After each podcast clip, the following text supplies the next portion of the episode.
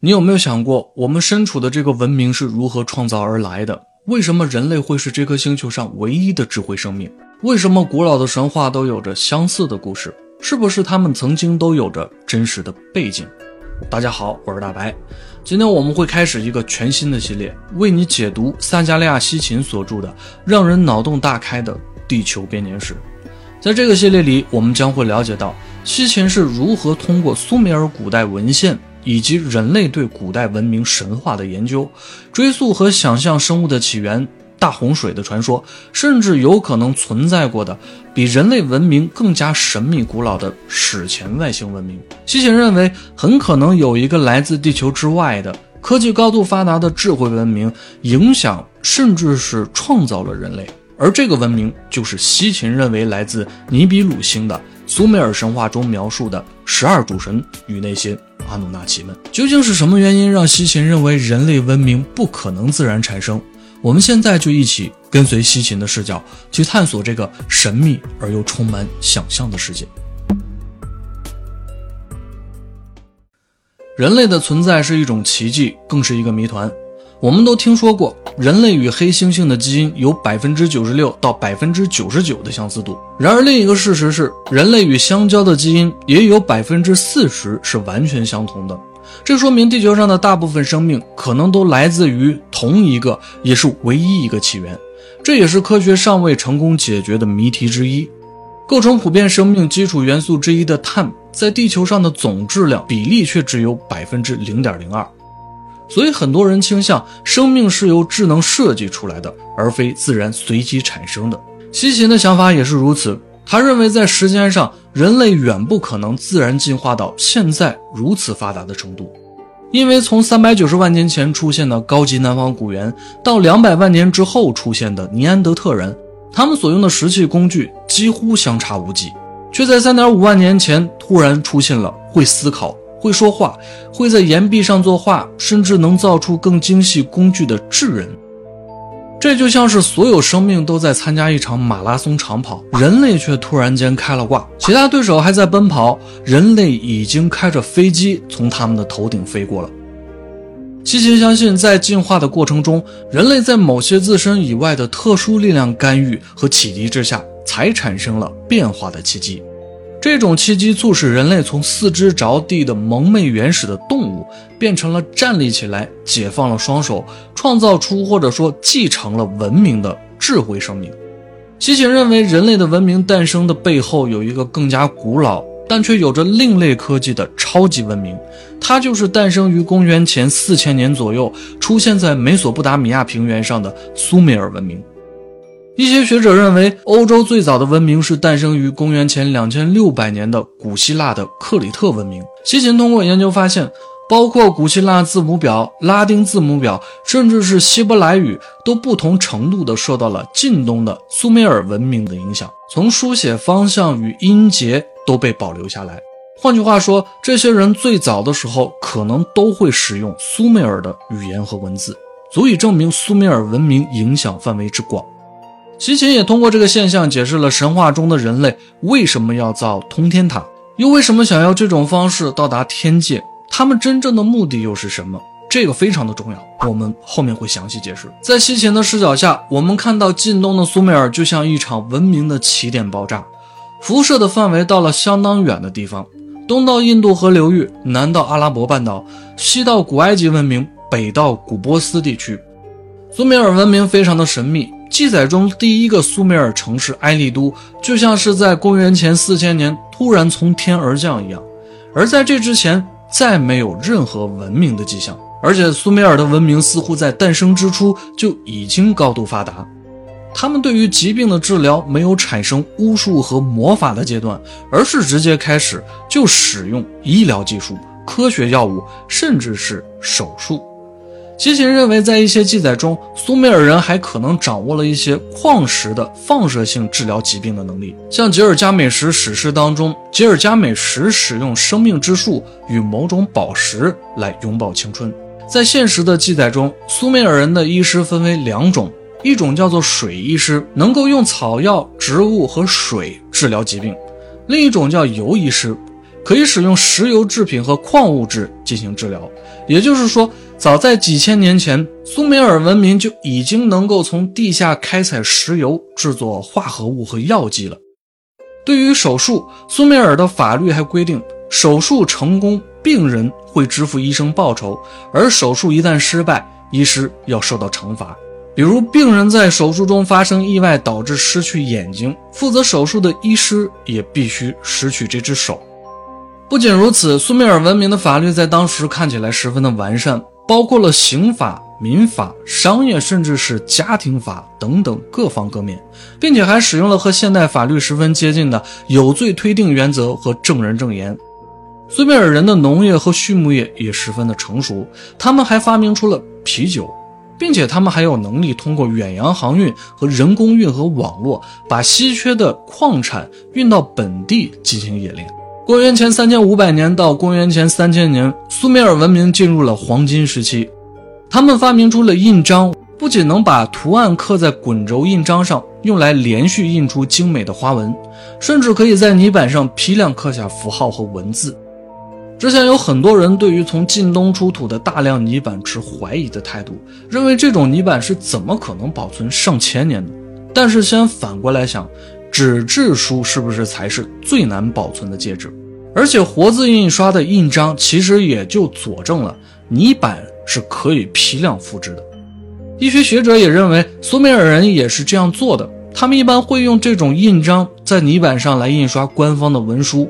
所以，从大量的泥板中保存下来一部分，并不奇怪。奇怪的是，这一切听起来就像是科幻小说，并不像是能够发生在五六千年前的事。据估计，现存的苏美尔的文物雕刻品全部种类加起来已经超过了十万件。这些文物究竟是如何能够保存下来的，也成为了一个谜团。从浩如烟海的文物与记载中。西秦和很多学者都发现，苏美尔人似乎有意无意地表述出他们的文明来源都是参照了另一个更加高级的文明，就像人类在进化中表现的一样，有一个主动的契机使人类文明开始突破和创造，而这个高级文明的影子就隐藏在了苏美尔的神话之中。苏美尔神话里有两个非常重要的概念，就是十二主神和阿努纳奇。十二主神以众神之祖阿努为首，每一位都有着自己的名字和代表的强大力量。而阿努纳奇则有一种说法认为，阿努是指天空，纳奇是指大地，合起来就是天空与大地的神。也就是说，凡是从天而降的神都可以被称为阿努纳奇。这些神中，除了十二主神，其实还有非常多没有名字的神。他们为什么要从天国降落到地球？十二主神和一般的阿努纳奇又有什么不同？这是之后我们要说的第二个问题。在西秦的描述中，苏美尔神话中充满了继承神权的战争，其中对人类影响最大的两个神就是众神之祖阿努的两个儿子恩利尔和恩基。阿努在创造完世界之后，就回到了天界。他把自己的位置和权柄传给了他的长子恩利尔，恩利尔接替阿努之后，成了新的天空之神、众神之王。传说恩利尔来到地球之时，地上还没有黑头人，也就是苏美尔人所说的人类。恩利尔降落的地方叫尼普尔，据说在这个地方能和天界建立连接。苏美尔文献称这样的地方叫做杜尔安基，意思是连接天空与地球的支柱。也就是说，这种天地连接之柱不止一处，所以西秦认为这些其实就是阿努纳奇在地球上建立的指挥中心。传说恩利尔在最初带给苏美尔人知识与工具，苏美尔人则视他是自己的守护神。一些国王对恩利尔十分的崇拜，并且文献中记载，他们认为自己的王位是恩利尔授予的。但在人类违背诸神意志的时候，恩利尔又化身为惩罚者，毫不犹豫地执行诸神对付人类的命令，用自身强大的风暴摧毁那些行为不端、充满背叛和罪恶的人类城市。大洪水时期更是毫不留情，力图毁灭所有的人类。所以西秦认为，希伯来神话中记载的大洪水和苏美尔神话中的大洪水有很多相似之处。同样都是用来惩罚人类邪恶的行为。而恩利尔的形象也影响了其他古文明中的暴风神，像是古希腊神话中手持闪电、宽容慈悲与愤怒惩罚并存的宙斯，还有古印度吠陀经中的天空与雷电之神因陀罗。相对于恩利尔的冷酷，他的兄弟咸水之王恩基却很亲近人类。据说他是一位充满智慧的工程大师，在地球上设计了运河。建筑了河堤和湿地排水的工程，而在神话中，他在湿地边缘修建的城市名字就叫做埃利都。在阿卡德人关于大洪水的文献中，恩基无视了众人的决定，私自让一个跟随他的人类从大灾难中逃脱，所以后来的恩基也被人类描述成是众神之中人类的首领。传说众神打算创造人类，恩基就用自己的智慧亲自创造出了人类。众神并不打算让人类拥有和他们一样永恒的生命，恩基就偷偷为人类留下了永生的钥匙，让人类有机会迈入众神的行列。他所创造出的人类被称为亚达帕，意思是模范人类。西秦认为这个名字后来衍生出了希伯来神话中提到的人类始祖亚当，所以他认为创造人类的是一群神。这样就能够解释为什么在希伯来语里“神”这个词也是一个复数。看起来恩基与恩利尔不同，恩利尔是绝对站在诸神一边的，而恩基总是违抗众神的命令和意志。西秦分析，这可能是出于嫉妒与怨恨。传说中，阿努、恩利尔与恩基是通过掷骰子的方式分割了世界，恩基将掌控权输给了恩利尔。在另一些文件里记载。恩基认为自己应该才是阿奴的长子，但是实际上他却是庶子，而庶子是没有办法获得继承权的。所以这些苏美尔的众神并非是一群无欲无求的超自然存在，他们一样有着七情六欲，甚至为了继承力量的权柄，诸神之间还会自相残杀。而人类则有样学样。不光从这些诸神那儿获得了智慧，复制了诸神的法典、家族继承的权利的方式，同时也从诸神那儿学会了战争。不过，也正是因为这些战争，苏美尔神话才在西秦眼中开始变成一群有着超高科技的史前高等天外来客，在地球与其母星之间发生过的历史。在苏美尔神话中记载，有一个名叫祖的神背叛了恩利尔。这次背叛差一点让恩利尔失去了神权。祖趁着恩利尔在沐浴的时候，盗走了恩利尔的徽章和象征神王权力与创世之力的神圣之杯。但是奇怪的是，恩利尔说祖获得了与他同等强大的力量，似乎啊并不情愿去对付祖，而祖这边却想要借助这两样圣物除掉恩利尔，夺取他的神权。在祖得逞之后，他搭着名叫木的巨大的鸟类神话生物逃走了。这时，众神为了天界与地球的平衡，推举出了一个追击祖的神，他的名字叫做尼努尔塔，是恩利尔的一个儿子。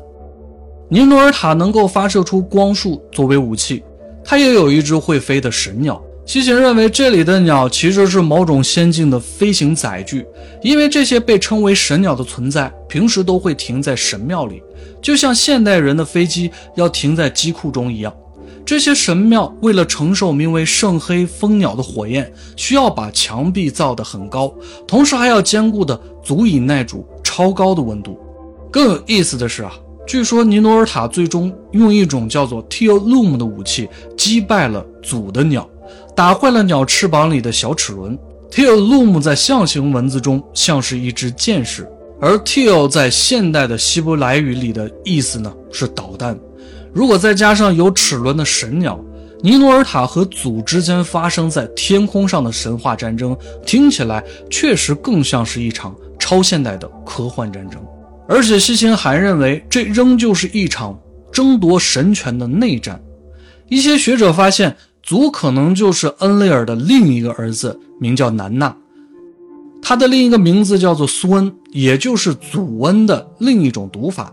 在另外的记载中，图谋篡位的祖被打败之后，并没有被处决，而是流放到了狐狸人的城市哈兰。而南娜最终也是乘着名叫丁格尔，意思是船的载具，离开了地球，回到了天界。西秦认为，苏美尔神话中的阿努纳奇就是天外来客，神话中所描述的载具就是他们的飞行器。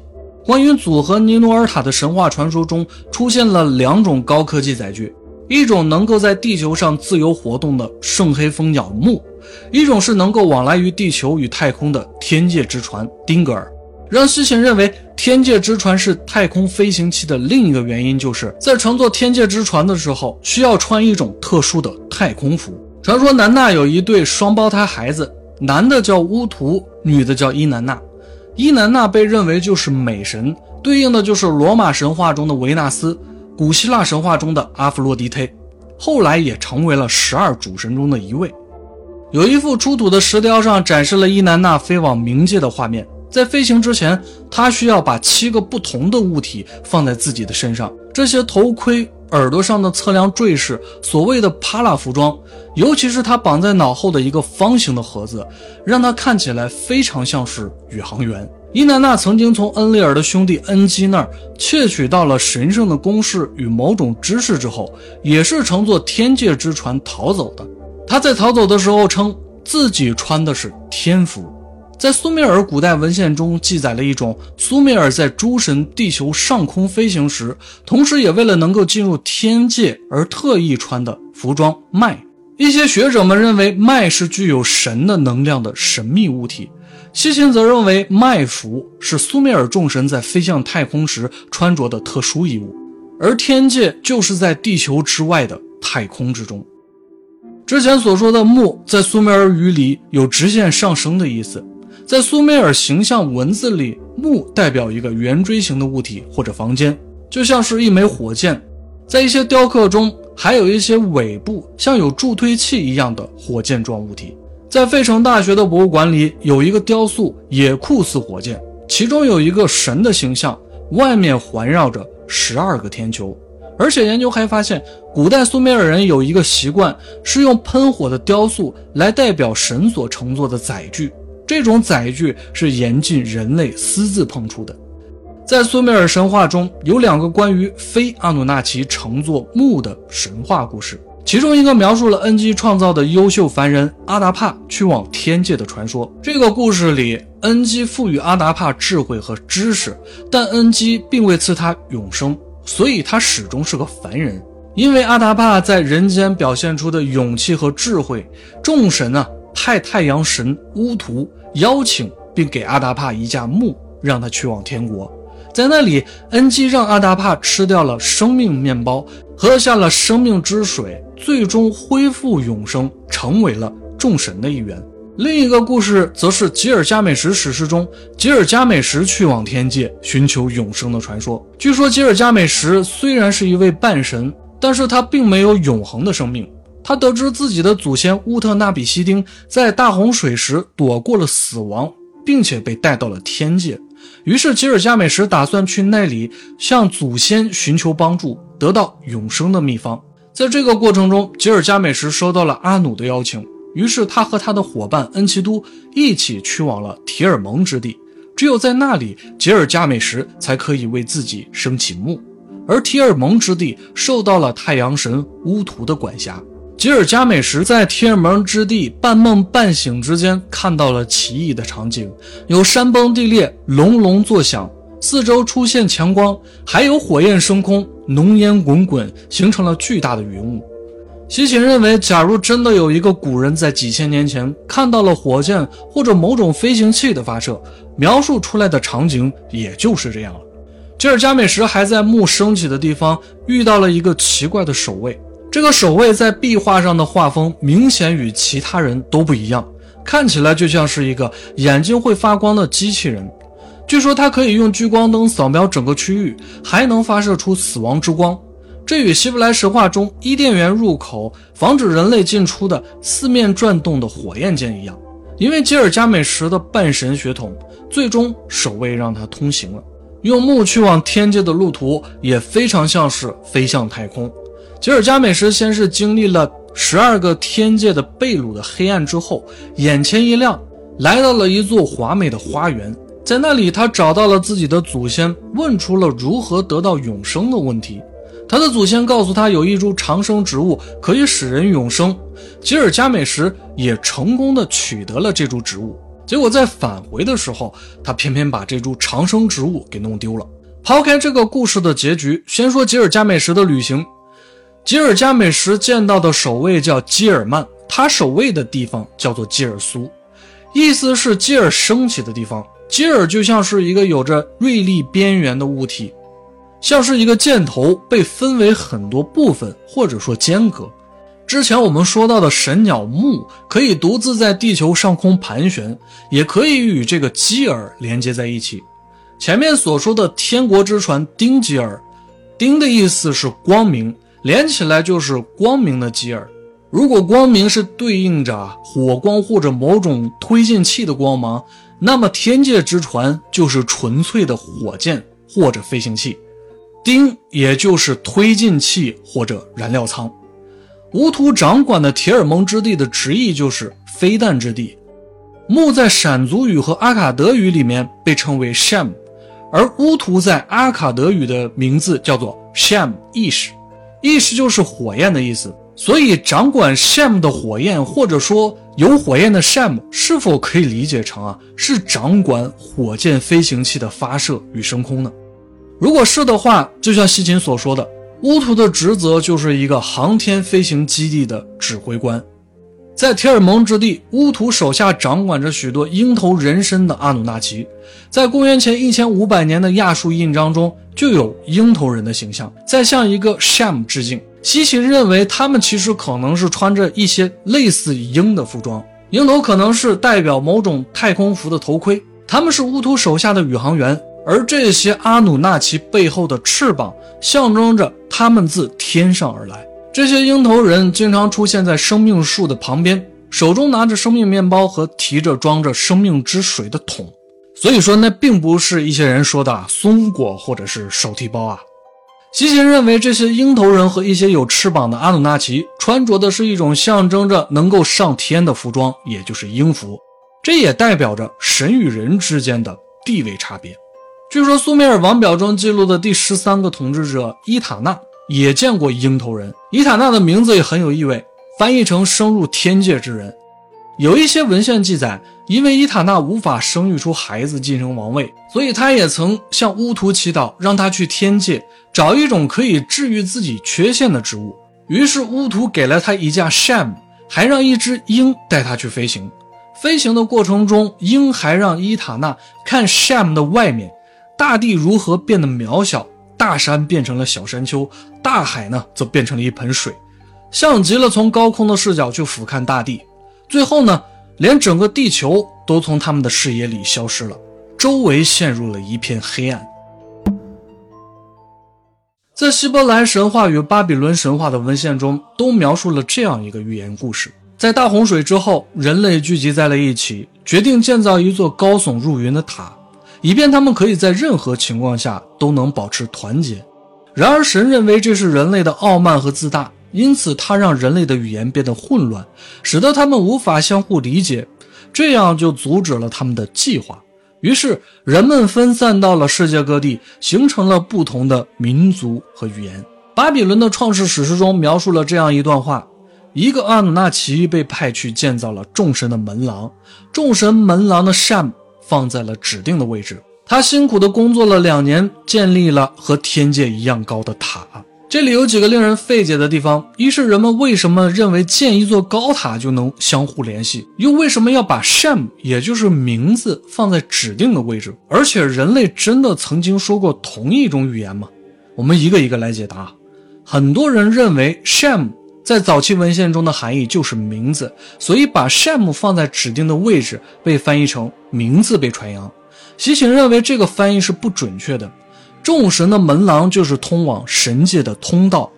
如果把 Sham 看作是飞行器和火箭，那么这个通道就是发射台。所以一切就说得通了。人类建造巴别塔是为了像众神一样快速的在地球上进行旅行，或者说飞向天界。在苏美尔神话中，凡人去往天界，还往往代表去获得永生。所以那时候的人们或许认为，到了天界就意味着永生。关于人类是否曾经说同一个语言，我们前面说到，苏美尔的楔形文字影响了众多的古文明的字母表，而且有一些文明，像是阿卡德、巴比伦、亚述等等，其实本质上都用的是楔形文字。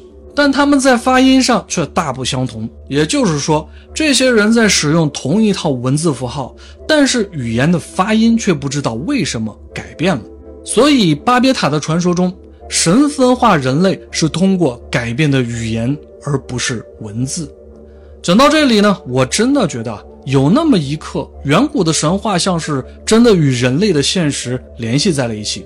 西秦的《地球编年史》中描述的阿努纳奇也算是正式登场了。如果你也喜欢我这种方式的解读，那么请你继续关注。下一期我们讲苏美尔神话中众神居住的、隐藏在太阳系中的第十二个天体，以及创世史诗。究竟这些阿努纳奇是否真的是永生不灭？他们又为什么来到地球？我们下期解读。我是喜欢夜谈的大白，我们下期夜谈不见不散。